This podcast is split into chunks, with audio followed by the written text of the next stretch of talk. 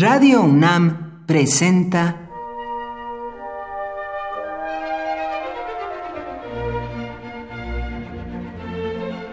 Cuaderno de los Espíritus y de las Pinturas por Otto Cázares.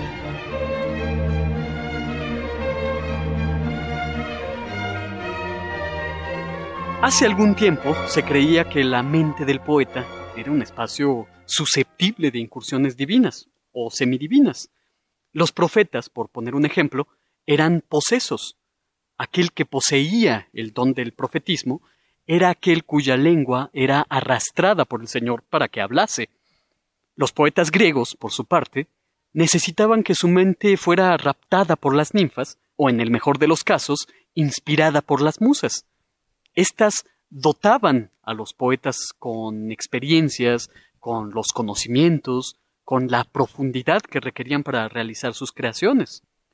Por un lado, los profetas hebraicos reciben las incursiones de Dios, y por el otro, los poetas griegos y romanos reciben la irrupción de ninfas o musas.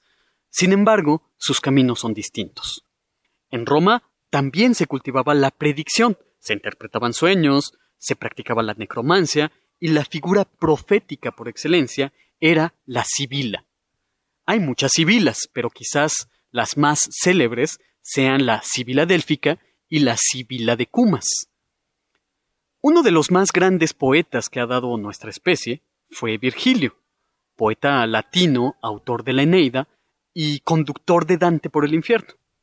A los 27 años concluyó su primera obra, las bucólicas, que consiste originalmente en nueve poesías como ofrenda a cada una de las nueve musas. Poesías llamadas églogas, que son poesías líricas dialogadas. Después, Virgilio agregó una décima poesía, una décima égloga, por petición de su gran amigo Galo, el enamorado triste.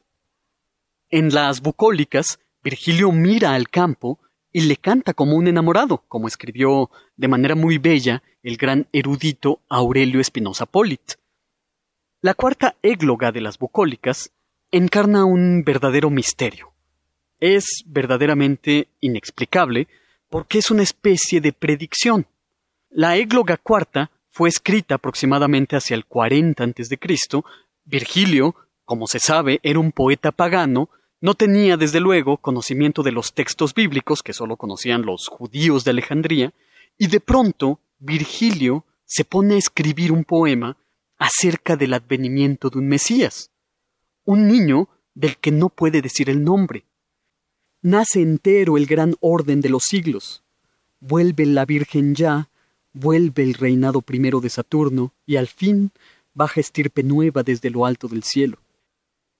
Hay que atender amantes al niño que nos nace, dice Virgilio, a cuyo influjo muere la edad de hierro. Como si esto fuera poco vaticinador, Virgilio, poeta pagano, dice recibirá vida divina el niño, verá a dioses mezclados con los héroes, a él mismo le verás en medio de ellos, que, puesto el orbe al fin en paz, lo rige con las virtudes de su padre. ¿Quién es este niño divino que pone al mundo en paz? ¿Y por qué de pronto un poeta latino que nada tenía que ver con la cultura hebraica se pone a escribir líneas de esta naturaleza? Bueno, ríos de tinta han corrido. Resulta difícil pensar en Virgilio como una especie de rey mago en busca de mirar al niño Salvador, pero cuando leemos, oh, que hasta entonces alcanzara el ocaso de mi vida con voz e inspiración para cantarte, pienso que no podemos más que estremecernos. Por hoy, Otto Cázares cierra el cuaderno de los espíritus y de las pinturas.